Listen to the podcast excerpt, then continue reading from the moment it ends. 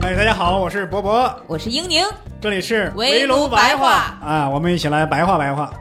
我们两个单口喜剧演员，哎，现在都叫脱口秀演员，要坚持一下，就市场现在都都认脱口秀演员。那就咱们两个，就就俩人吧，俩人一起，主要是聊书啊、电影啊，跟朋友一块儿聊天，总之都是一些无用的小知识，希望你们会喜欢，肯定会喜欢。嗯，真的吗？哎，大家好，欢迎大家收听这一期的围炉白话。这一期呢，咱们评书说故事说历史的环节继续的更新，咱们暗杀岁月的这个系列啊，又更新了新篇章。好，咱们闲话少说，言归正传。呃，书接上回啊，咱们上回书说到啊，这个民国二十二年，也就是一九三三年五月四号这一天晚上，军统局啊北平特派员郑介民连夜传达北平最高军政当局下达的这个紧急制裁令，要求。制裁，也就是暗杀前湖南督军张敬尧，并且限期七天之内完成任务。那张敬尧何许人也呀？为啥要暗杀他呢？咱们就简单的介绍一下啊。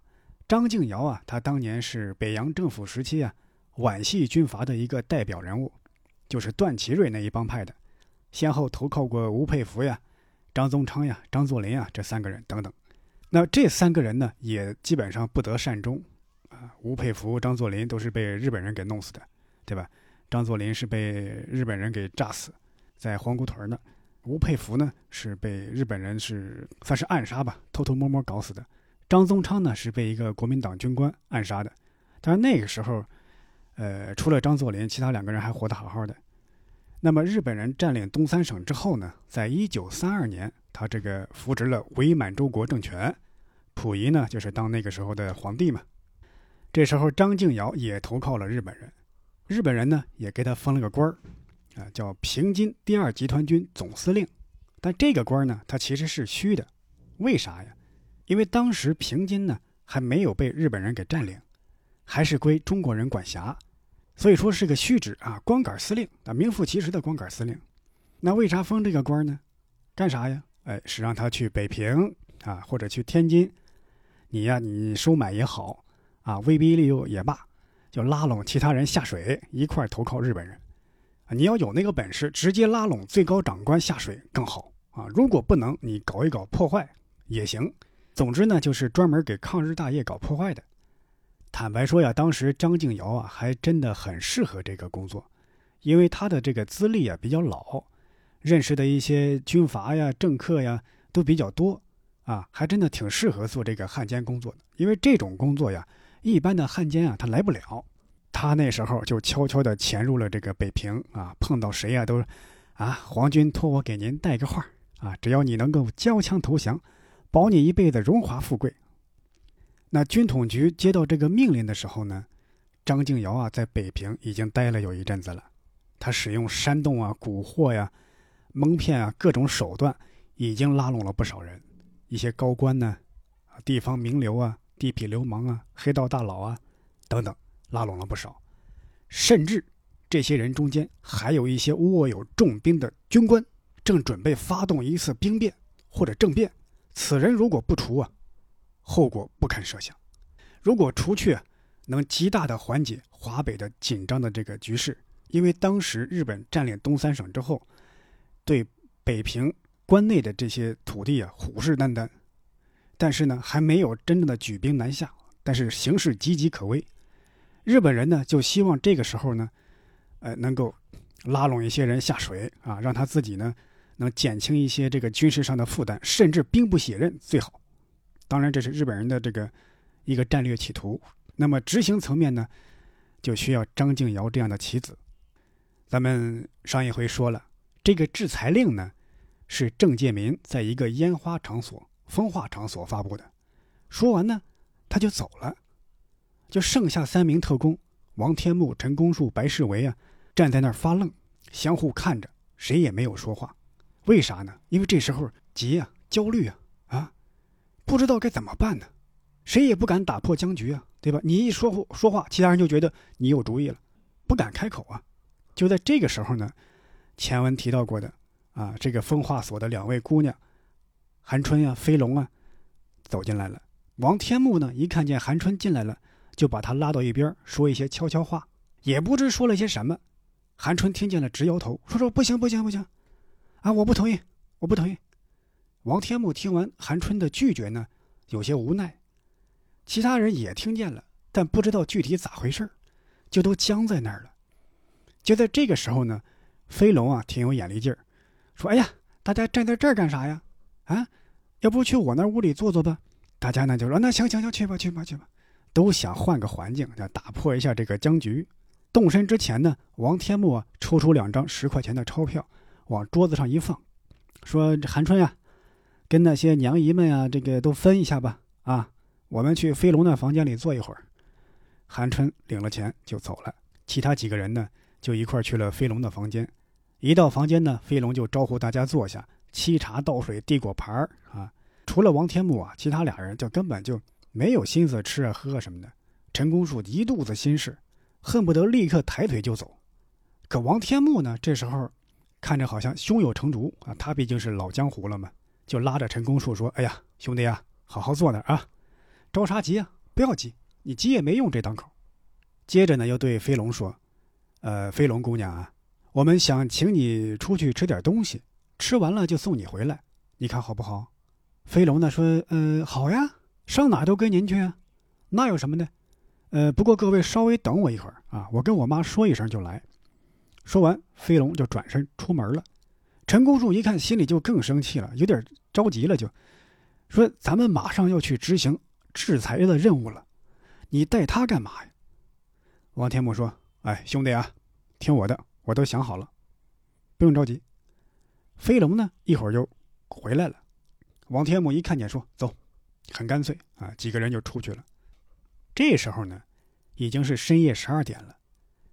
很多店铺啊都关门了，街上啊还有一两家专门做宵夜的江浙馆子，依然是灯火通明。几个人进去就点了点东西吃，他其实也没有心思吃，就始终猜不透王天木是打的是什么算盘。好不容易吃完了呢，王天木才开口说：“我刚刚啊合计了一下，张静瑶可能去哪儿？咱们得到的情报说是他在。”东郊民巷，那么我想了想啊，东郊民巷一共有三个他可能落脚的地方。第一呢，日本使馆，对吧？给日本人办事儿，在那儿住，很合适。另外呢，可能就是六国饭店，这是一个国际人员来回活动的一个饭店。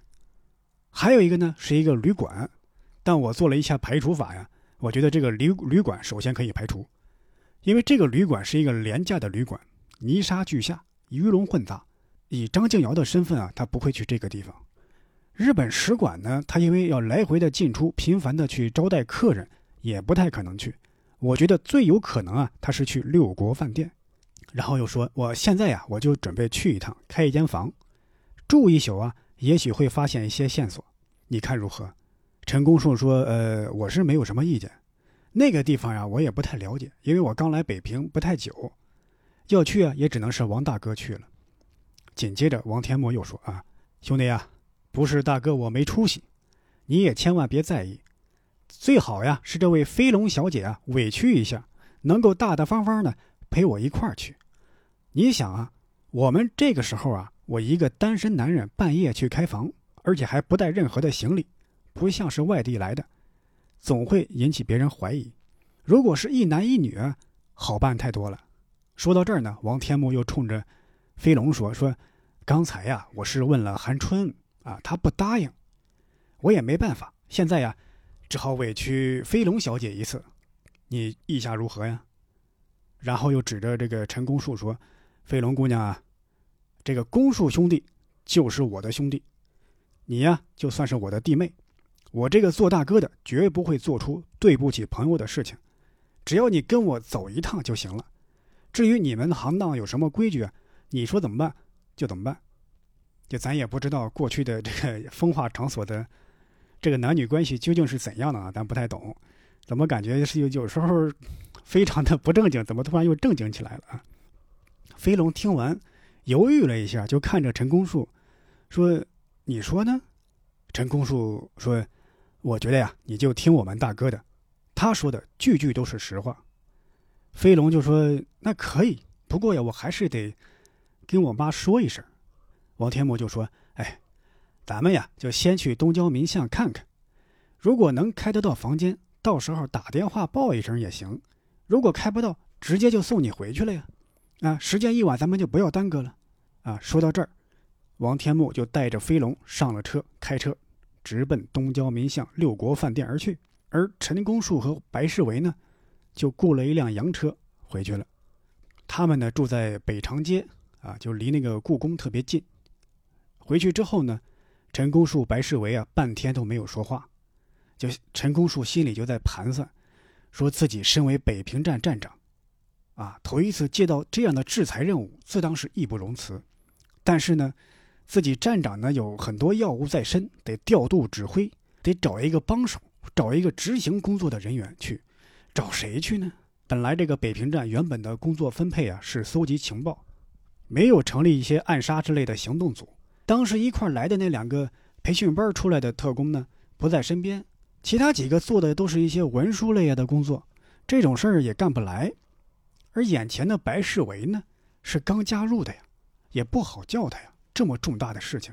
再看白世维呢，他一个人坐在椅子上，就猛抽香烟啊，这个烟抽了一根又一根，也不睡觉，也不说话，抽了半天烟之后，突然从椅子上站起来说：“公树兄啊，你看我去好不好？”陈公树心说：“哎呦，我正等你这句话呢，我正愁找谁去呢。既然你自告奋勇，我也就不推辞了。兄弟，好极了。”陈公树回忆说：“啊，当时啊，很想再找两句适当的话，对吧？把这个话说得漂亮一点，有文采一点，说的表达自己的感激之情。但是在真的在那个当口上，你说啥都不能表达你的心情，因为毕竟这可是有生命危险的任务呀。”咱们介绍一下白世维啊。白世维字子廉，是山东人。嗯，巧了哈，这次录这期播客呢，我当我现在还在是在是在山东济南啊录制这一期节目。白世维呢是山东人，他是黄埔军校七期的毕业生，算是比陈公树低一届。他呢早年啊参加过东北义勇军，打击过日本侵略者。后来东北义勇军就转为低潮之后呢，他就从东北来到了北平。他呢跟这个戚南浦是同学。哎，戚南浦，也就是北平站的另外一名特工，就介绍他加入了这个北平站。当时这个军统啊，正好搜集到一批这个东北军还有关外义勇军的资料，就让白世维来帮着这个整理。就这么着入了军统。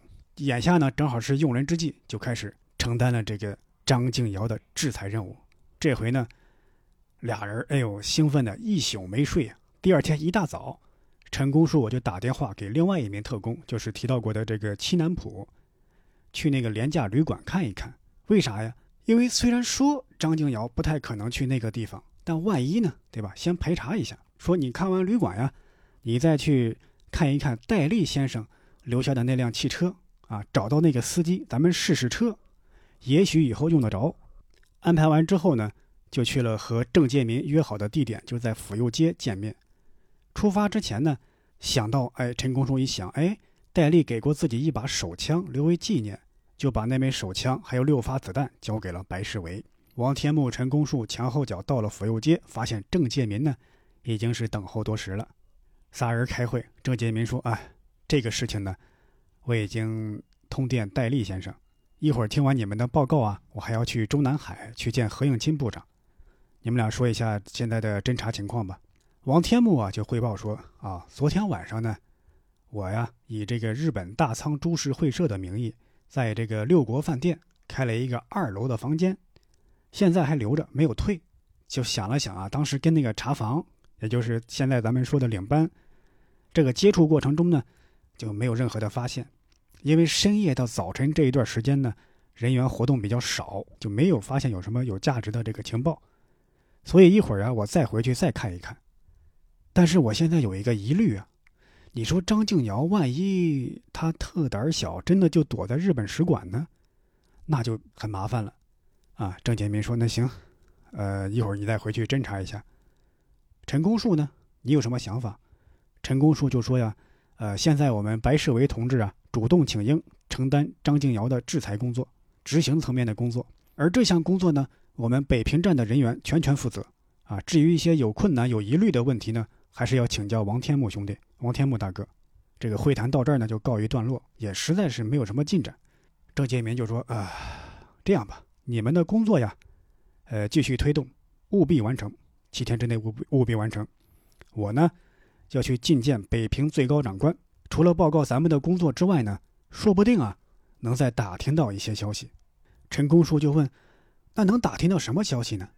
郑介民说：“哎，张敬尧他要拉人下水，肯定会有人不愿意的呀。那些不愿意跟他同流合污的人，就可能会透露出一点情报来。这次会议结束呢，就是几个人分头各自顾自己的工作去了。咱们简单介绍一下这个军统北平站啊。其实说的军统北平站是一个官办机构，其实当时啊就是处处捉襟见肘，因为他这个一缺钱，二缺人，三缺装备。就拿这个交通工具来说吧，当时的交通工具只有一辆自行车。可能有听友问了，说那刚刚不是说过戴笠有一辆汽车吗？那个汽车呀是戴笠的朋友的，啊，它不算是北平站的这个财产，不算北平站的这个装备之内。但是戴笠呢，他又不喜欢这个下属要求条件，啊，他总觉得这个战场上嘛困难多了，你不能啥时候啥事都让上级帮忙解决吧？你也要，我也要，给谁呀？对吧？而陈公树也觉得呀，这个北平站刚成立，寸功未立就要钱。有些不合适，还是自己动手来解决问题比较好。当下几个人一合计啊，就分头行动。白世维跟王天木再去一趟六国饭店侦查，而陈公树和戚南浦呢，就做一些准备工作。什么准备工作呢？就准备先去东郊民巷看一看。为啥去看呢？他们俩去执行任务，得有人接应啊，得去逃跑啊，对吧？你不能俩人去执行任务就就栽在那儿了，那不行。最好的是能够执行任务的同时，之后还能全身而退。就去这个东郊民巷展一开展开一番调查。东郊民巷呢，当时在北平可以列为化外之地，为什么呢？呃，这还是这个当年清政府的这个遗毒，就是清政府啊，就民国之前，清政府跟日本啊，呃，还有一些西方列强签订了非常多的不平等条约，其中就有跟西方国家签订的这个辛丑条约。就是规定这一片是使馆区，啊，使馆区他们享有治外法权，就是这一块区域，他们的人犯了什么事儿，不归清政府管，归他们本国的法律去管，没有他们的允许，清政府的兵、士兵和警警察都不能进入这块区域。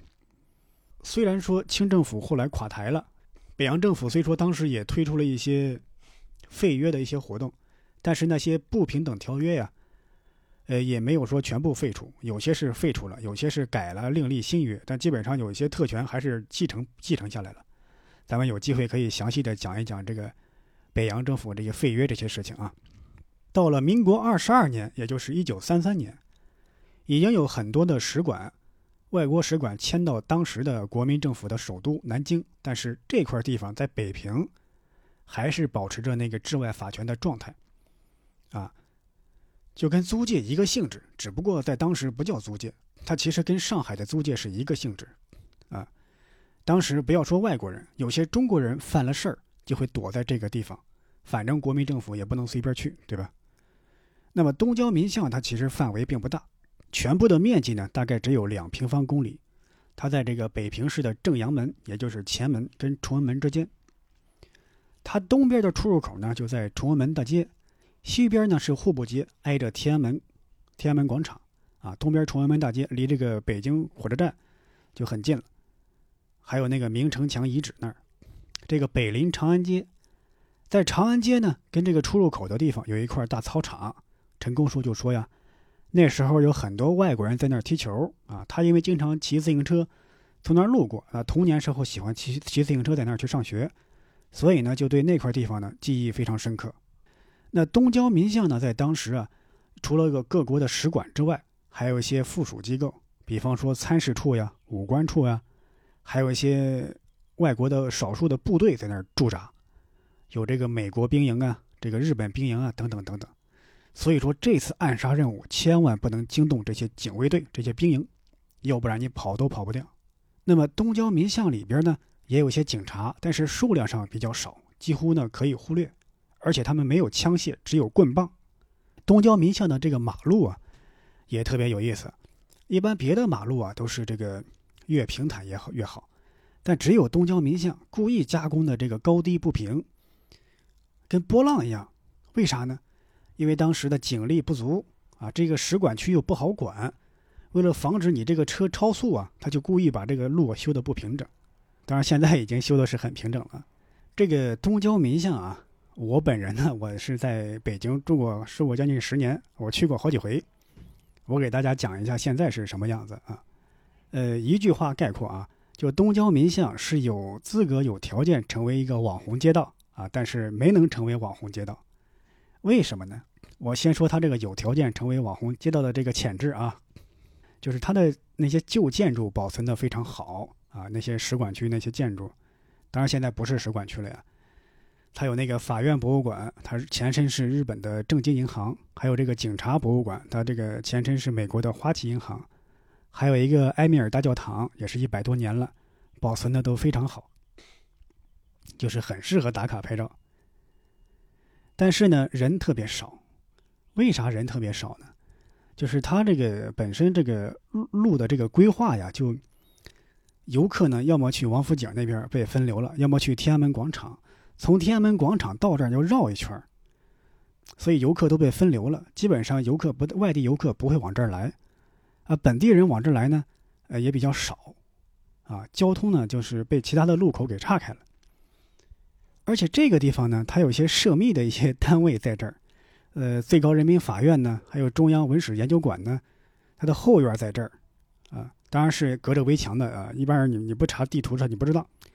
而这个警察博物馆后边呢，是这个北京市公安局，而且这条路呢，这条巷子呢，是有些地方走几步可以拍照，有些地方呢就不能拍照。我记得我当初在这个巷子里，啊，我想拍张照片，当时就有一个啊哨兵啊，还算是警察，就就给我摆手说你不能拍啊。所以这个地方呢，就就有些地方能拍，有些地方不能拍，可能这项那样的一些条件所限吧。就导致它应该是网红街道，但它不是。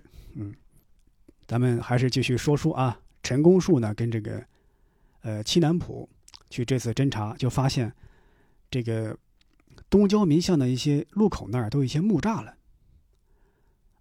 不定点呢就把这个栅栏给给关上，就阻挡这个人员通过。但是这也不是问题啊，他们兜了几圈就找到哪些地方没有木栅栏。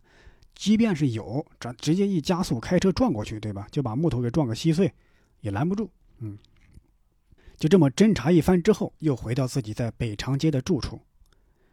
远远的就看见郑介民的车子呀，停在一棵大树底下。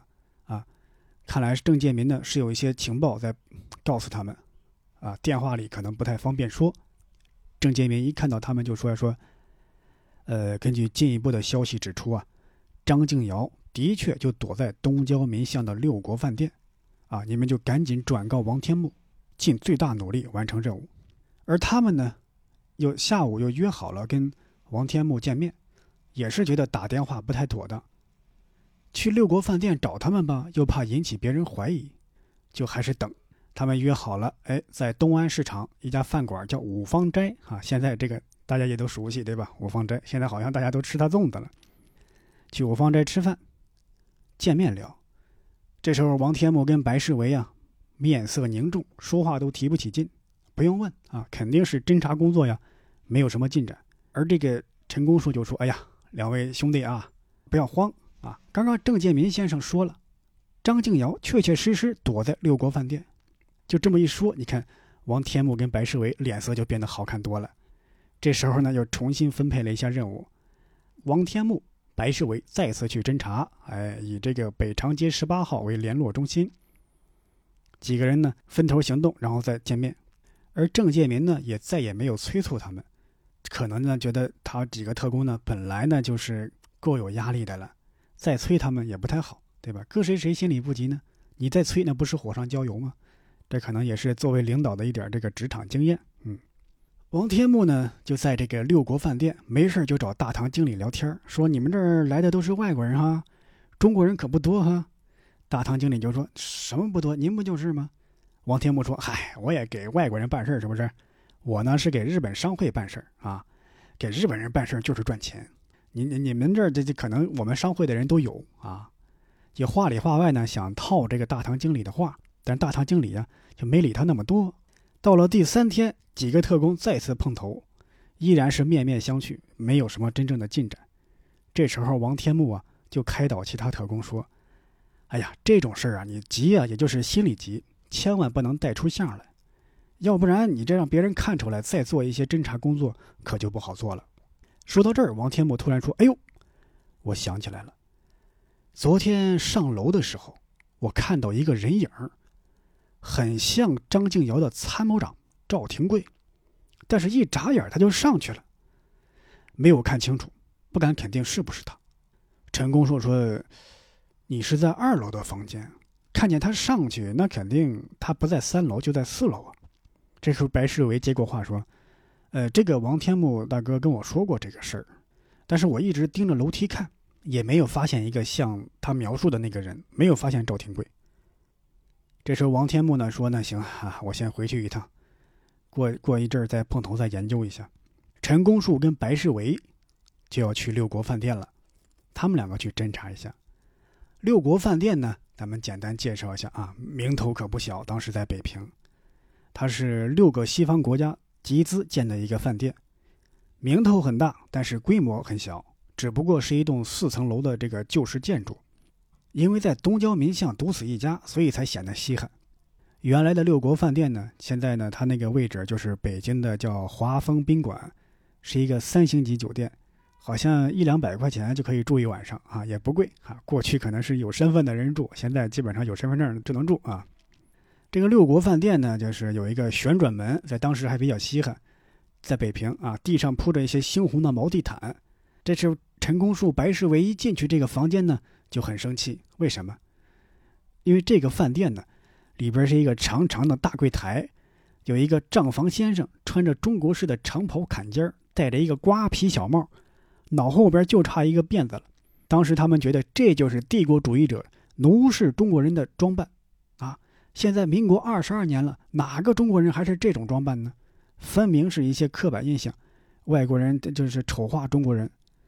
但又一想啊，这些中国人呢，这副卑躬屈膝的模样，也是为了赚钱养家糊口啊。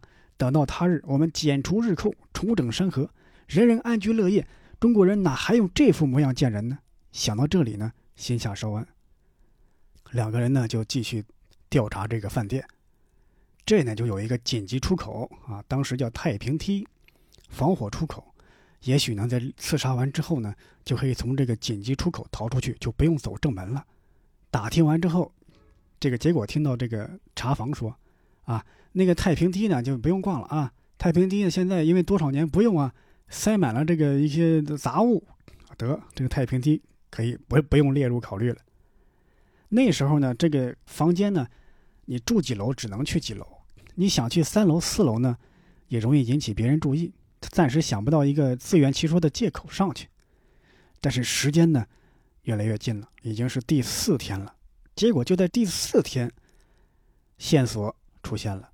王天木、白世维啊，他们俩住在这个酒店的二楼，正准备下楼去吃饭。这么一推这个旋转门，正准备往外推的时候，外面走进来一个熟人。这个人呢，胳膊底下夹着一个蓝布小包袱，谁呢？叫英元勋。当时北平有一家做西服的西服店，叫英元泰，啊，这个掌柜叫英元勋，跟王天木很熟。王天木就随口一问说：“英大哥，你干嘛到这儿来呀？”英掌柜呢，就说话说：“哎呀，他做了两套西服，叫我今天来试样子。这个时候大概起来了吧。”因为这个做西服呢，就稍微有一套这个保密的意识，就不方便说人名，只说他。但是呢，他说这句话的时候呢，就下意识的用手啊，在这个右边这个下巴上来回的摩搓也比划一下。他这么一比划，王天木来神了，哦，明白了，就推着白世维往外走，然后简单的跟英掌柜打了个招呼，就散了。就是英掌柜啊，本身。没有那个打算，没有那个意思要泄露什么，他这个主顾的这个秘密。但是不经意间，这一个动作就暴露了。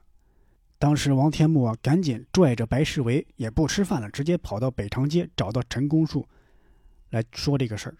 王天木说呀：“张静瑶啊，下巴壳这儿有一撮毛，刚刚应元勋就这比划这一个动作，应该比划的就是张静瑶，但是在饭店人多嘴杂，我不方便问，所以咱们现在去吃饭。吃完饭呢，英掌柜应该去见完张静瑶回去了，咱们再去那个店里去找这个英掌柜。”看看能不能问出点什么来。三个人呢，就是吃完了饭，就去东四南大街。哎，英掌柜开的英元泰那个店就在那儿。这个西服店呢，只有一间门面，土里土气，也没有什么装修啊、装潢什么的。如果不是熟人介绍，你都不知道有这家店。但是他的这个剪裁功夫啊，非常高超。就是几个人呢，就是本来打算说以做衣服为借口，找机会啊，跟这个英元勋聊一聊。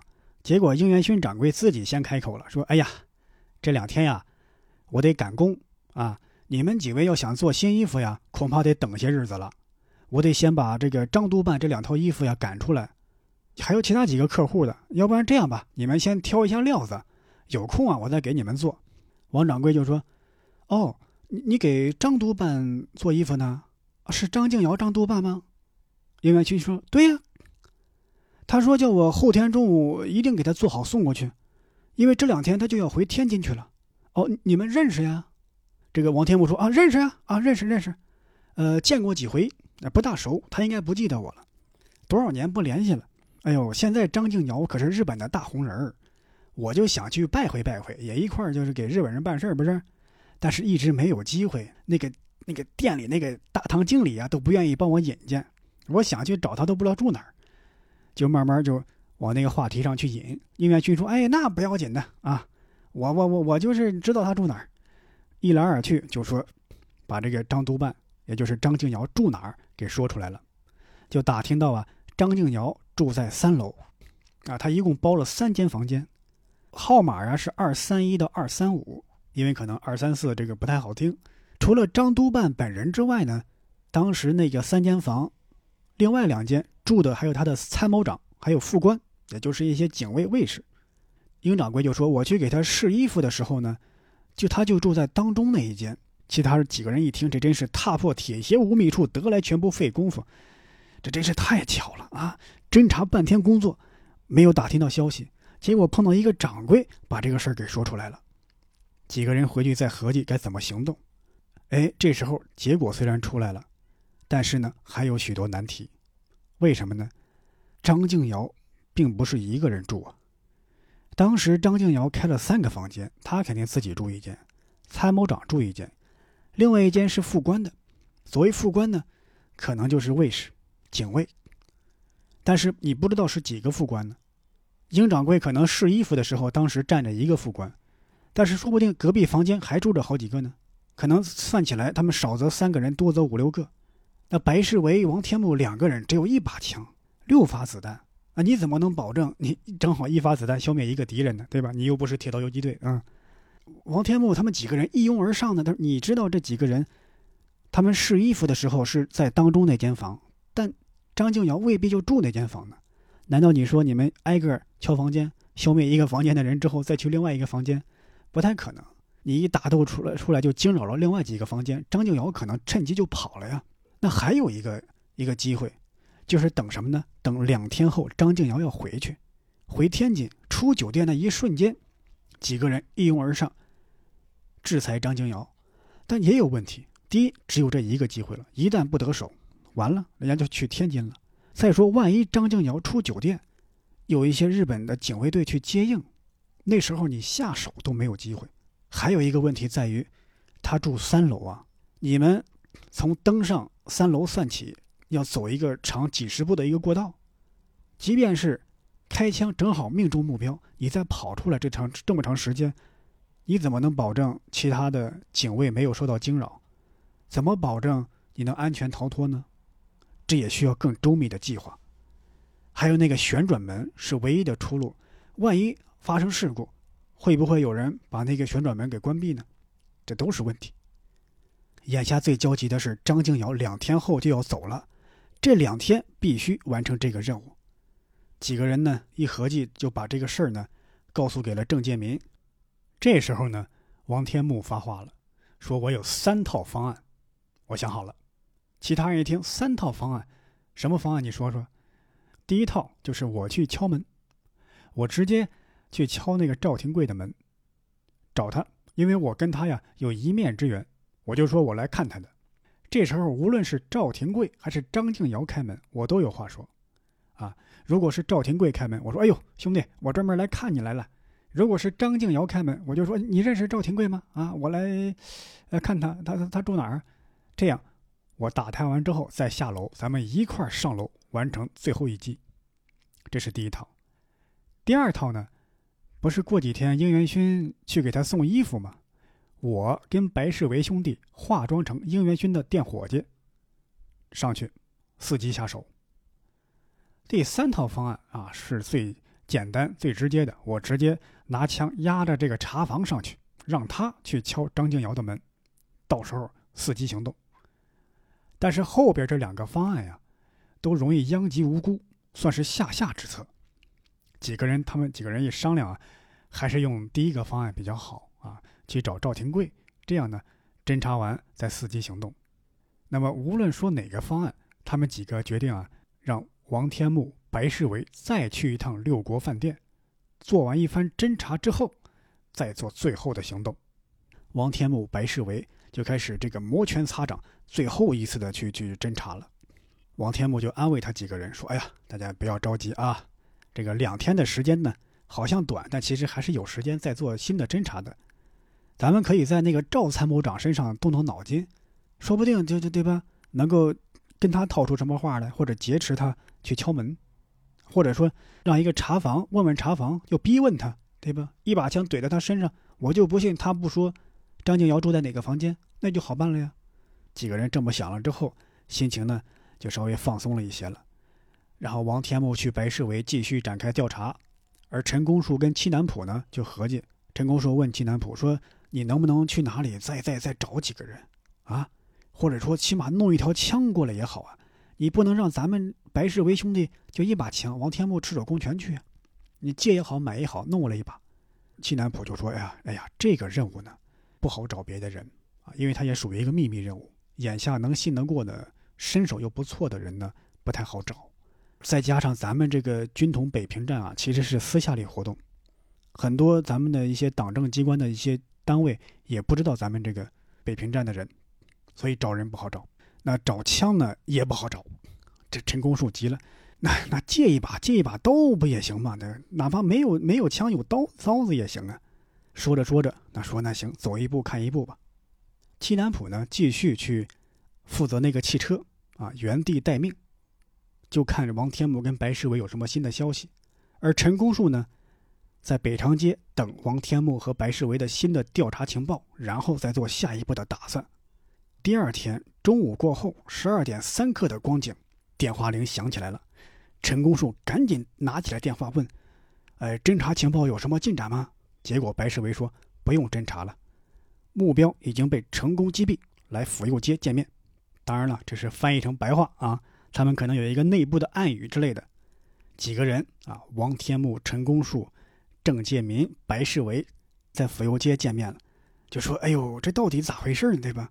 我还等着你打电话过来啊。如果有什么新的进展，咱们做下一步的行动；如果没有进展，咱们一块登楼来个鱼死网破呢。怎么禁闭的？赶紧跟我说说。”白世维跟王天木呢也没有卖关子，就简单介绍了一下他们再次去六国饭店，怎么在侦查情报的过程中呢，成功的击毙了张静瑶。哎，怎么回事呢？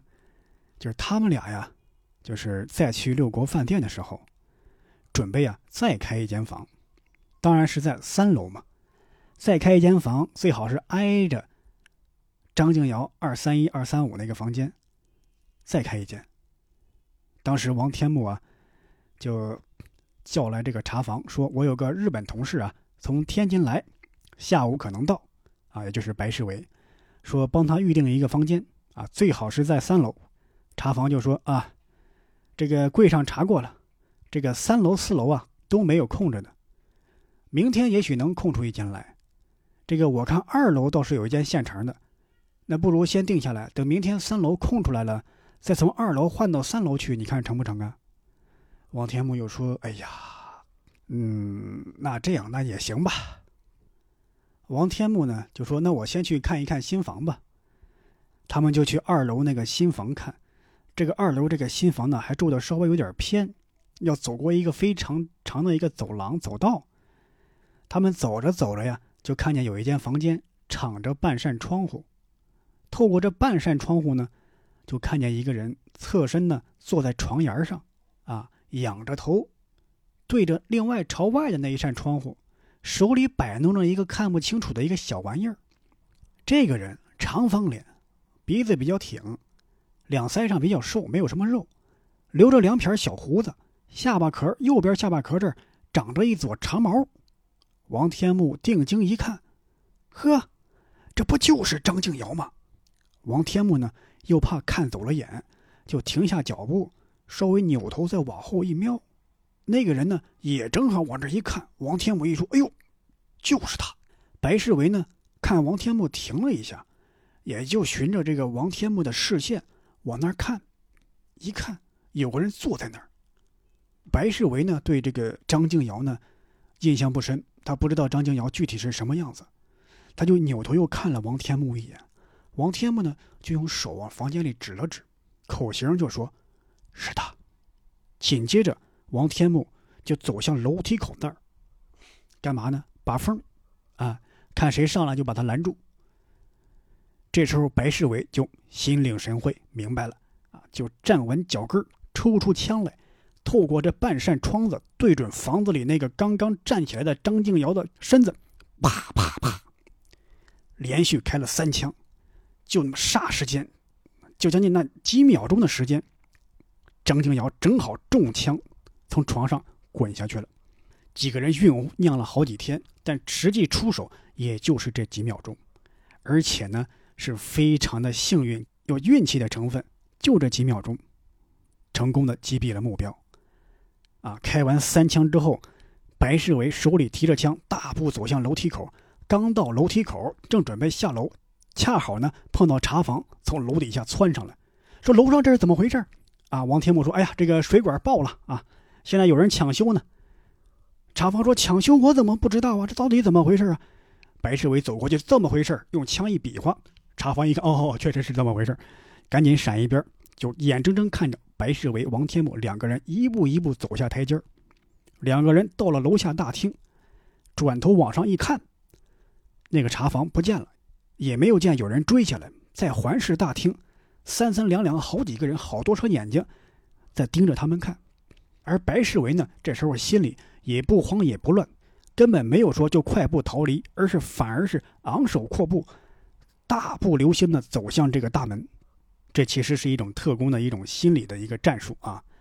你如果啊，就跟就就跟没头苍蝇似的乱跑，就可能呢，就让反而鼓动了那些围观群众的勇气，可能会有人敢阻拦你，可能会有人去通风报信，你就要慢下来，更容易震慑住其他人。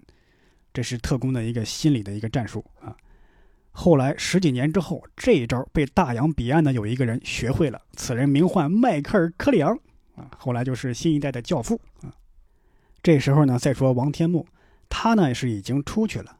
出去之后，就观察了一下，发现外面的人居然没有什么惊动。他就看到七南浦的车子停在马路对面，在接应他们两个。但是呢，他并没有去上七南浦的车，而是随手招了一一辆洋车走了。七南浦在外面一看，王天木有意不跟他打招呼。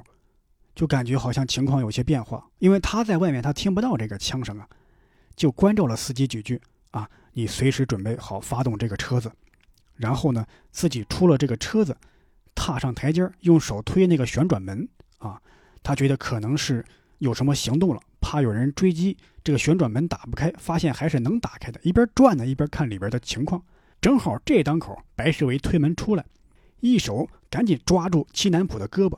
一句话也不说，直接拽着七南普就走上车。两个人一左一右，分别打开车门，还没有坐稳，司机一脚油，歘就离开了这个六国饭店的门口，直奔北京火车站那个方向而去。到了那个地方，一转弯就绕着这个城墙根也就是现在的明城墙遗址那个方向，就向西奔驰。这一路上，哎呦，一辆车子没有，顺风顺水，而且这一路居然没有惊动外面的任何人，就里面可能乱成一糟，但外面呢，居然没有人听见这个枪声，或者有人听见，但不知道具体是怎么回事。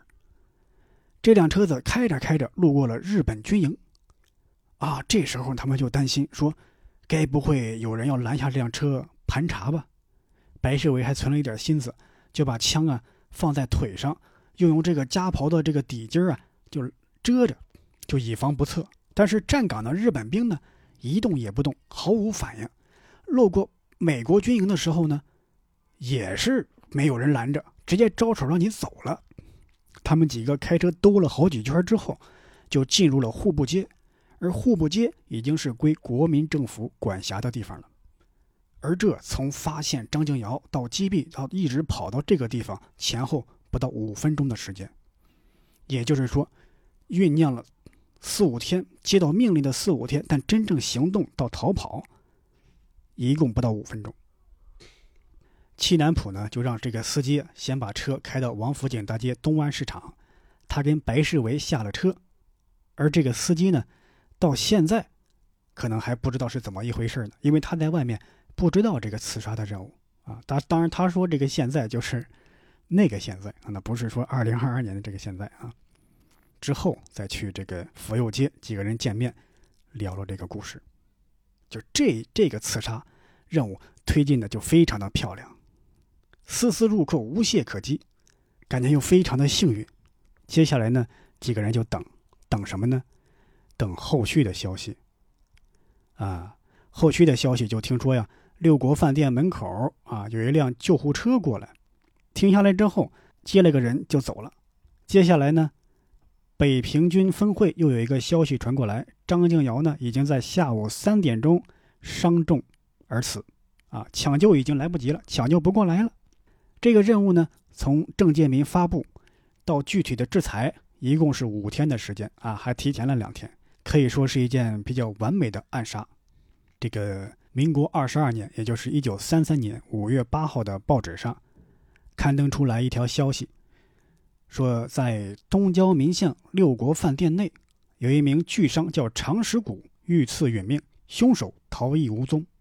常石谷呢，也就是张敬尧的化名啊，他没有用自己的本名，而是用一个化名伪装成一个富商来住这个饭店。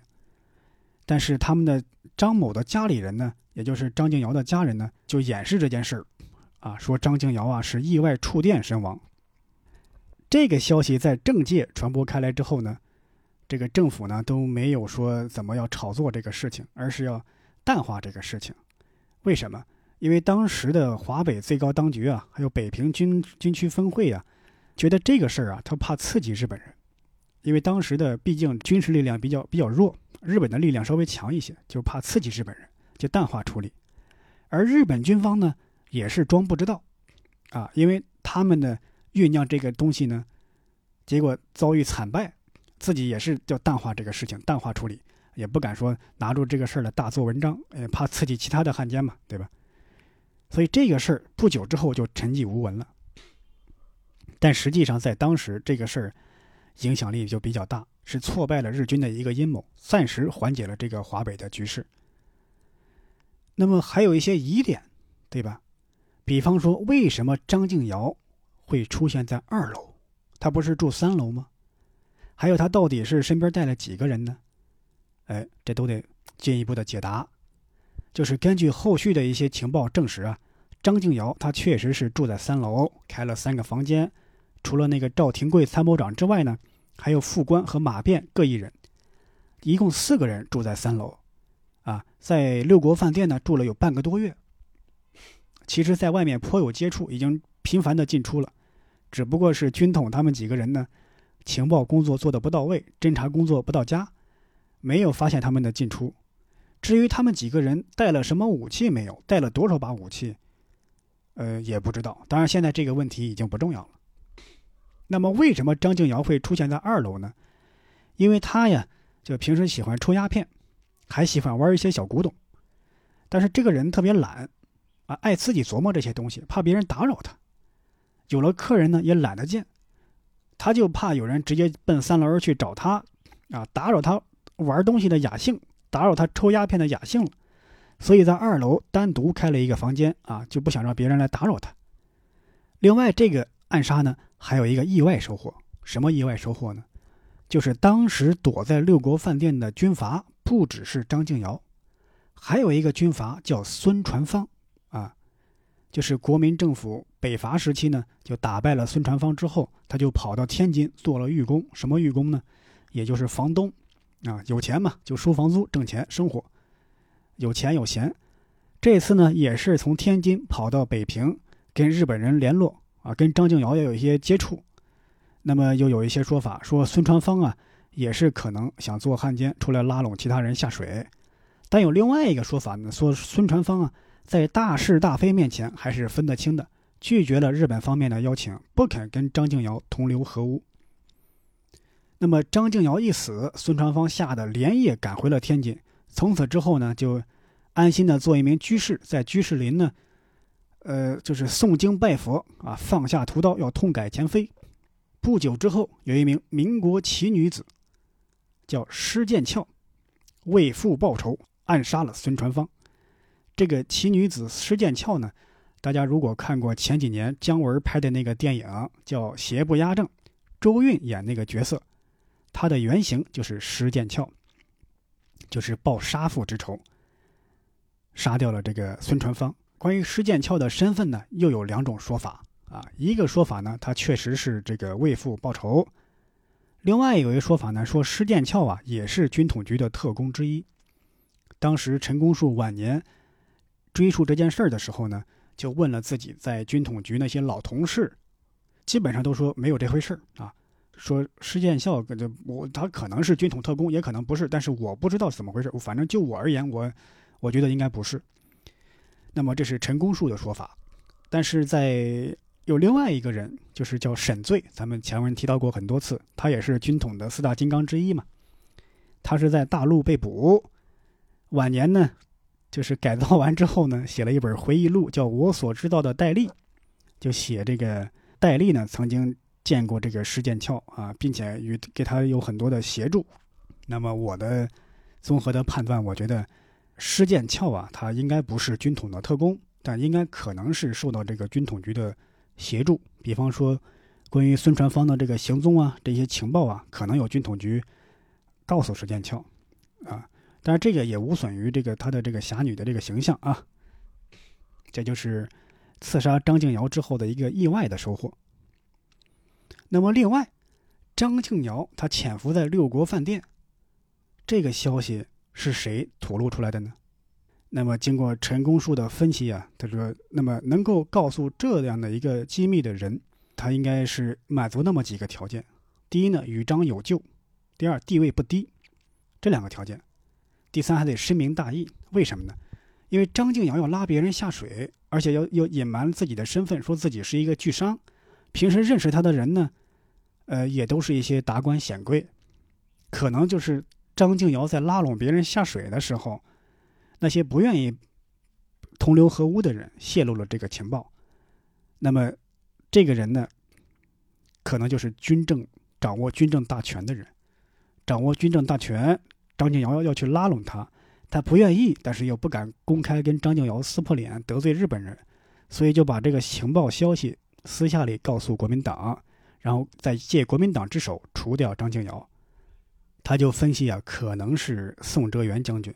宋哲元呢，当时他的在北平那个地方，他的处境就是非常的艰危，不想跟日本人直接动刀动枪干起来，但是又不愿意投靠日本人，他又不愿意为蒋介石卖命，所以受到张敬尧的拉拢的时候，他是不愿意，他又不敢公开撕破脸，可能是这个样子，就把这个事儿来告诉，呃，国民党这边，在国民党再派出军统暗杀张敬尧，当然这只是推断啊，没有充分的证据说。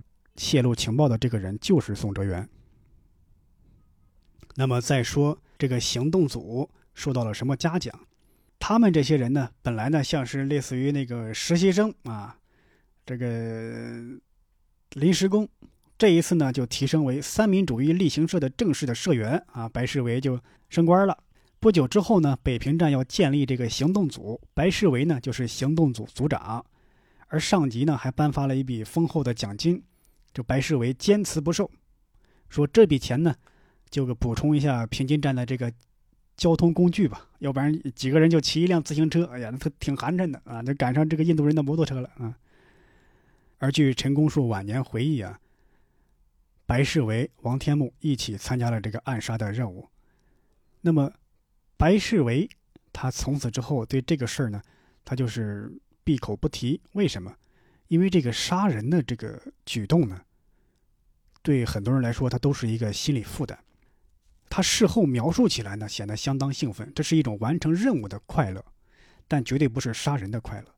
打那之后，白世维就很少再谈这起事儿了，甚至不愿意再触及这个话题，这就是心理上的一个负担。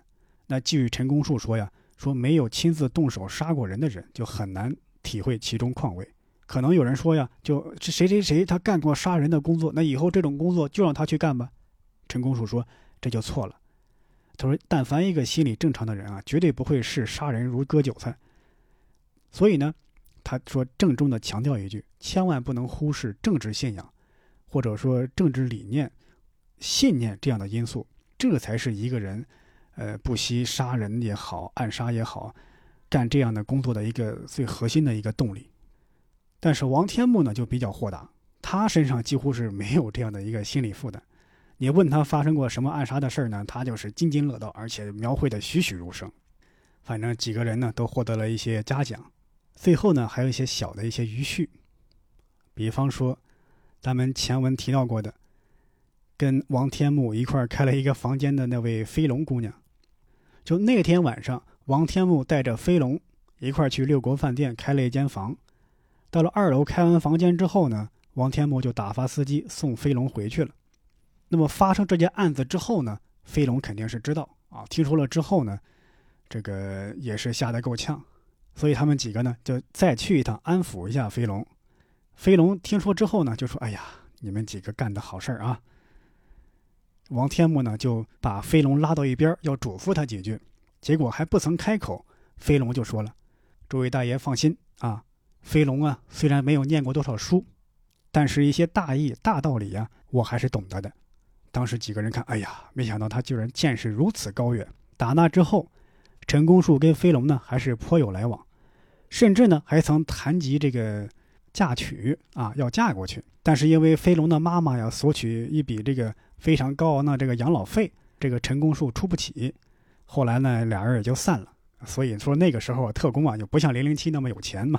但是呢，飞龙姑娘啊，这个后半生啊过得据说还不错，因为据说呀，后来一年后啊，认识了一位军官啊，愿意为她赎身。后来俩人就结婚了啊，还生了一对儿女。算是生活过得还不错，成为了一个官太太。还有另外一个人呢，就是谁呢？是那个英元泰西服店的掌柜英元勋。他们事后呢，再次去拜访这个英元勋，就是为了表达一下这个歉意和感谢。啊，据说他一直不愿意提六国饭店张静尧这个事儿啊，可能就是怕引来麻烦嘛。他们三个人，王天木、白世维、陈公树三个人去英元泰再去见英元勋。这你说，哎呀，英英英掌柜，感谢啊！那天实在是对不住啊，怕连累你。应元勋什么也没有说，就是从后面拿出来两套做好了的西服，往柜台上一扔，说：“你看，这两套衣服我做好了，我送给谁去啊？钱还没结呢，问谁要钱呢？”其他三个人一听，面面相觑。那那那，嗨，那这钱呀，我们替军军统局出了吧？应元勋说完之后，哈哈大笑，说：“哎呀，不用你们出啊。”张敬尧为日本人办事儿啊，做汉奸，天理不容！他被你们击毙啊，也是好事一桩。我怎么能问你们要钱呢？三位都是英雄，走，咱们去全聚德吃一顿啊，就当是你们的一个庆功宴，一定要我做东啊！当时陈公主也说，一个生意人如此豪迈豁达，实属难得。那么，民国二十七年，也就是一九三八年的时候，北平已经沦陷了，被日本人占领。陈公树又有接到任务，再去北平，在英元泰门口呢路过，但是没敢进去，因为怕连累英元勋。那么，民国三十七年，也就是一九四八年的时候，大家应该知道 一九四八年意味着什么啊？当时陈公树呢，又是去了一趟北平，在这个英元泰柜台柜台上做了一套中山装和一套军装。那年春节呢，应元勋就邀请陈公树啊，还有他的一些朋友啊，另外还有白世维。白世维当时已经是北平市警察局副局长了，几个人去非常有名的谭家菜吃了一顿，然后转瞬呢，已经是三十多年了。陈公树写这篇回忆录的时候是七十年代末，他在书里就说：“不知英元勋先生可安泰否？愿他多福多寿，得吃得喝。”但是，一想，一个一九四八年还在跟国军来往的人，结局如何呢？这个不敢多想啊。英元勋呢，我专门查了一下，那个时候呢，有一大批宁波人从宁波到北京，主要是开一些西服店。民国时期，大部分的西服店都是宁波人开的。那英元勋这个也是宁波过去的，而这个英这个姓就是应该的英，他在浙江台州是一个大姓。不知道英元勋是不是台州人，后来从宁波去了北京，但是只能查到这一点，具体他后续的下落如何呢？查不到啊。现在北京也没有说应元泰这个做西服的这一号的老字号了，所以不太清楚。呃，如果有知道的这个听众啊，可以在评论区告诉我们。或者说是在宁波、台州的英家的听友啊，也可以不妨告诉我们这个英元英元勋老先生的这个消息。那么陈公树复述这个案子的时候说，这个案子呢顺利完成，是一件非常完美的一个制裁案，没有牺牲，没有挂误，不曾连累人，也不曾辜负人，是一件至善至美、全虚全伪的佳作。那么他这么说呢？就是他说，此后十年中，在陈公树指挥下的两百多次行动中，像这样完美无瑕的，可就再也没有了。也就是说，以后的工作中啊，有牺牲，有挂误，有连累，有无辜，有辜负人的地方，像这样的案子是再也没有了。但是我看完这个故事的时候，我一直操心的、担心的是那个英掌柜，不知道他晚年过得怎么样啊？晚年过得还好吗？好，感谢大家收听这一期的围炉白话暗杀岁月，我们下期再见，拜拜。